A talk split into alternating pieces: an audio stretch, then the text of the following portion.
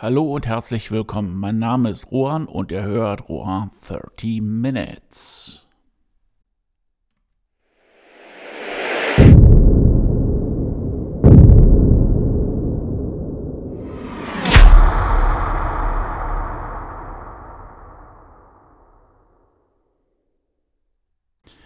Heute hört ihr den zweiten Teil meiner Bestandsaufnahme. Letzte Woche hatte ich das Ziel definiert, beziehungsweise die zwei Zielmöglichkeiten schon mal vorgestellt. Und äh, ja, heute Bestandsaufnahme zweiter Teil. Wo stehe ich im Moment? Und wenn wir diesen Standpunkt dann auch geklärt haben, dann können wir Standpunkt und Ziel miteinander verbinden. Und ja, dann haben wir uns oder dann habe ich mir meinen Weg geschaffen. Gut, also wo stehe ich? Zu meiner Person. Ich bin 52 Jahre alt, ähm, bin Angestellter bei der Landesverwaltung in Nordrhein-Westfalen, habe da auch eine leitende Position bin verheiratet, ein Sohn, habe ein Haus und ein Ferienhaus und äh, hört sich jetzt verdammt nach Angeberei an, nach Spießertum, also alles andere als irgendwie einer, der frei sein möchte, um zu schreiben. Aber gut, es ist so, wie es ist. Im Endeffekt, das ist mein Standpunkt und ähm, ja, jetzt mal schauen, wie ich mich entscheiden werde. In der letzten Folge hatte ich eine Rechnung aufgestellt, so dass man ja summa summarum, so wie ich jetzt lebe, so wie ich wahrscheinlich in der Zukunft leben möchte, mit einer fiktiven Inflation draufgeschlagen roundabout 750.000 Euro benötigen würde, um von jetzt an bis zur Rente, wenn die tollen Politiker die Rente wirklich bei 67 belassen würden, ja, damit würde ich auskommen, damit würde ich dann halt so weiterleben und ähm, dementsprechend könnte ich dann halt auch kündigen und ähm, ja, schreiben oder dann halt auch, was ich immer machen möchte, um äh, ja meiner Kreativität Ausdruck zu verleihen und im Endeffekt das Ergebnis jetzt schon vorwegzunehmen, ich werde meinen Job nicht kündigen. Das heißt im Endeffekt, ähm, ja, ich werde weiter so arbeiten, ich werde weiter so leben, ich werde erstmal weiter so schreiben wie bisher. Aber das heißt nicht, dass ich das Ziel aus den Augen verliere und so sage, so, wenn dieses Geld auf meinem Konto ist oder auch ein Bruchteil davon, weil das ist ja auch irgendwo alles mal ein Prozess. Vielleicht brauche ich nicht mehr so viel Geld, vielleicht fällt das eine oder andere weg, kommt das eine andere hinzu oder sowas und ich sage, okay, ein Bruchteil reicht mir erstmal, um damit auszukommen. Dann werde ich das in dem Sinne machen rein rechnerisch könnte man auch sagen, okay, jede, jeden Monat verringert sich die Summe und dementsprechend käme ich ja dann halt auch meinem Ziel näher. Gut, was natürlich langsamer voranschreiten würde, als wenn ich jetzt sage, ich schreibe den ganzen Tag. Das sind halt die Geschichten. Der Brot- und Butterjob, der braucht natürlich auch Aufmerksamkeit, sonst fließt auch nicht das Geld. Das ist, denke ich mal, auch äh, irgendwo logisch. Und bei jedem, der dann halt auch noch arbeiten muss, um sein Geld zu verdienen, auch, ähm, ja, da ist es auch nicht anders. Ja, und jetzt kommen ein paar Gründe, warum ich genau diese Entscheidung getroffen habe. Ich habe auch in, letzten, in der letzten Episode gesagt, dass meine Frau jedwede Entscheidung mittrifft, das heißt auch die sofortige Kündigung und das permanente Schreiben. Da bin ich auch sehr dankbar drum, würde ich nicht machen. Und zwar, ja, die Gründe würde ich jetzt anführen. Also es ist auch so, dann, wenn ich ähm, kündigen würde und eine Blockade habe, auf einmal fange ich nicht mehr an zu schreiben.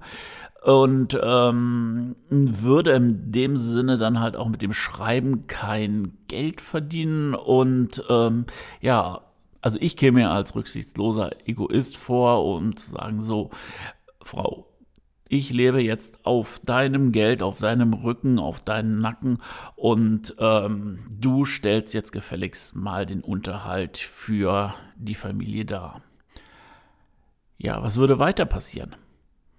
Es interessiert sich keiner für meine Bücher.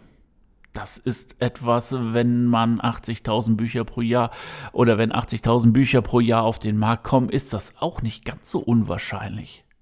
Was passiert, wenn ich keinen Verlag finde? Ja, dann gehe ich ins Self-Publishing. Wunderbar. Aber was passiert, wenn sich da auch niemand für mein Buch interessiert? Ja, das heißt also im Endeffekt das, was ich haben möchte.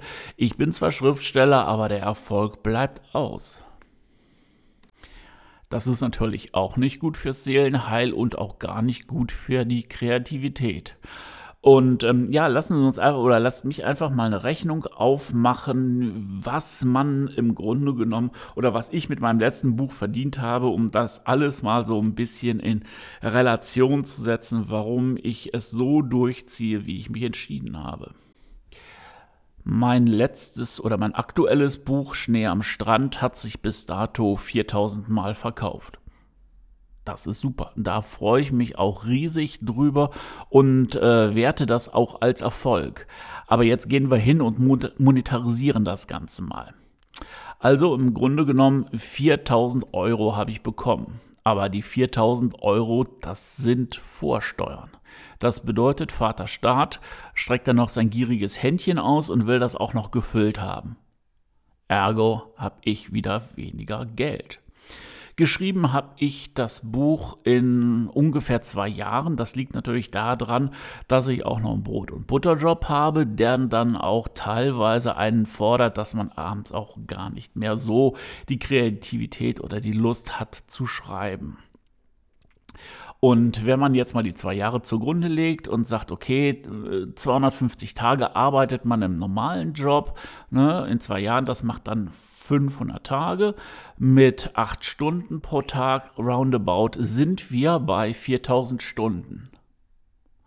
Also würde der Stundenlohn, wenn man das jetzt wirklich mal so rechnen würde, und das ist eigentlich ein Zufall, dass das genauso ja, so glatt mit den beiden Summen ausgeht, wären das 1 Euro Stundenlohn vor Steuern.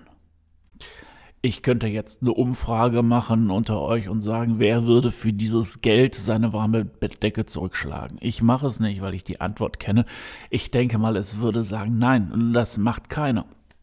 Also klar kann ich sagen, semi-professioneller Schriftsteller, aber das, was nachher im Endeffekt da hinten rauskommt, ist ein besseres Taschengeld. Ja, und wie sieht es mit dem nächsten Buch dann aus? Besser? Schlechter? Und äh, auch wenn man einen Verlag findet, also die Verlage, also nach meinem Wissen, wie das Verlagswesen abläuft und wie die zahlen, zahlen die genau einmal im Jahr alles das, was du mit deinem Buch oder was ich mit meinem Buch erwirtschaftet habe. Das ist, glaube ich, roundabout im April. Und mit dem Geld, was man dort bekommt, was man dort auch noch versteuern muss, muss man genau ein Jahr dann auskommen. Davor gibt es nichts. Und ähm, ja, weitere Einkünfte wären Lesungen und ähm, ja, man könnte natürlich an der VHS gehen und dann dort schreiben oder sonst irgendetwas lehren oder man äh, baut selber Kurse auf.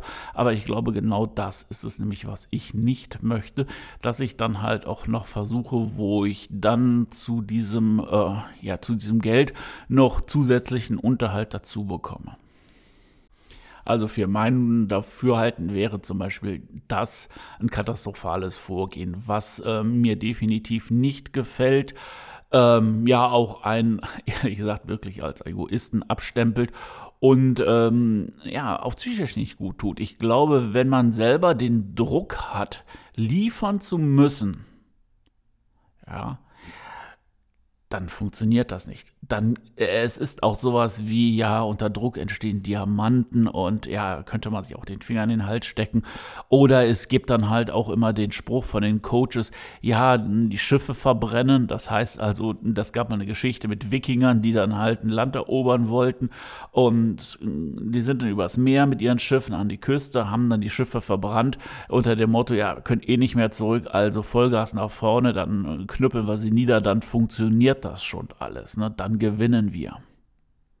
Ja, das sind Geschichten von Coaches und Coaches wollen Geld verdienen und die werden natürlich halt nur die positiven Geschichten raushauen.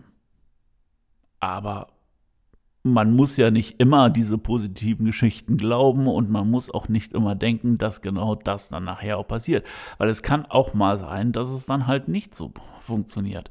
Und wie ich schon sagte, als Sternzeichen Stier ist man dann, glaube ich, doch eher so ein wenig auf der sicheren Seite oder möchte es zumindest sein. Ein anderer Grund ist, äh, wie ich am Anfang sagte, ich bin 52 Jahre, also ähm, bei weitem nicht mehr Frischfleisch auf dem Arbeitsmarkt. Und äh, wenn man jetzt sagt, okay, ich, ich kündige meinen Job, ich arbeite als Schriftsteller und äh, fahre das Ding vielleicht gegen die Wand und sage, okay, das funktioniert alles gar nicht, zurückrudern, ja, dann steht man mit seinen vielleicht 53, 54, 55 Jahren da und versucht dann noch für die letzten 10, 12 Jahre irgendwo einen Job zu bekommen ja, sicherlich, aber sicherlich nicht mehr den Job, den man hatte. Und ähm, ja, ich muss sagen, einen gewissen Anspruch hatte man auch schon. Wenn man leitende Funktionen hatte und ich weiß nicht, ob es dann funktioniert, wenn man dann auf einmal wieder ein, zwei Stufen zurückgeht, wenn sogar noch mehr halte ich für sehr schwierig und wäre für mich auch ein Grund oder ist auch für mich ein Grund gewesen, das Ganze nicht zu machen. Also lassen wir uns das Ganze finalisieren. Die Bedingungen, die ähm, eine sofortige Kündigung mit sich bringen, die sind nach meinem Dafürhalten nicht gut. Das Ziel steht, das Ziel ist auch anfokussiert und ähm, ja, jetzt kommt natürlich der Weg.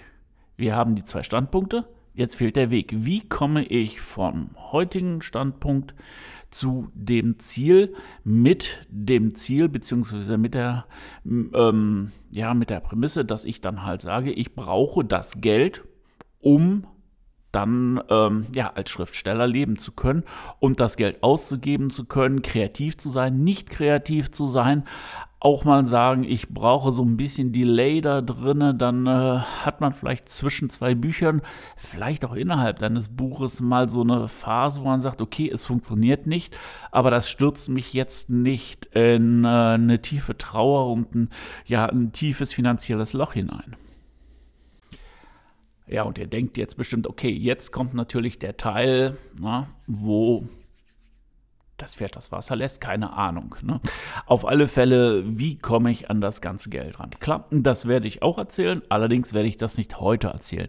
Das werde ich auch auf ein paar Episoden ausweiten, um dann halt auch die einzigsten, also die einzelnen Schritte so ein bisschen zu erklären, weil Geld alleine, beziehungsweise wie man sein Vermögen aufbaut, besteht halt nicht nur aus einem äh, Aspekt, sondern man hat mehrere Blöcke und äh, ja, man versucht natürlich diese Blöcke wie Zahnräder dann ineinander zu verzahnen, sodass nachher aus dem Geld, was man hat, mehr Geld gemacht wird und im besten Fall natürlich so viel Geld, dass man sagen kann, so, jetzt bin ich frei, auf Wiedersehen, ich mache das, was ich möchte.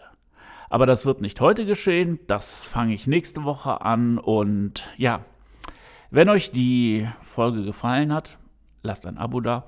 Wenn euch alles gefallen hat, lasst ein Abo da und erzählt es weiter, damit mehr Leute ein Abo da lassen können, wenn es ihnen gefällt. Ja, das war's für heute. Ein wenig überzogen, aber ich wünsche euch was. Bis dahin, ahoi, euer Rohan.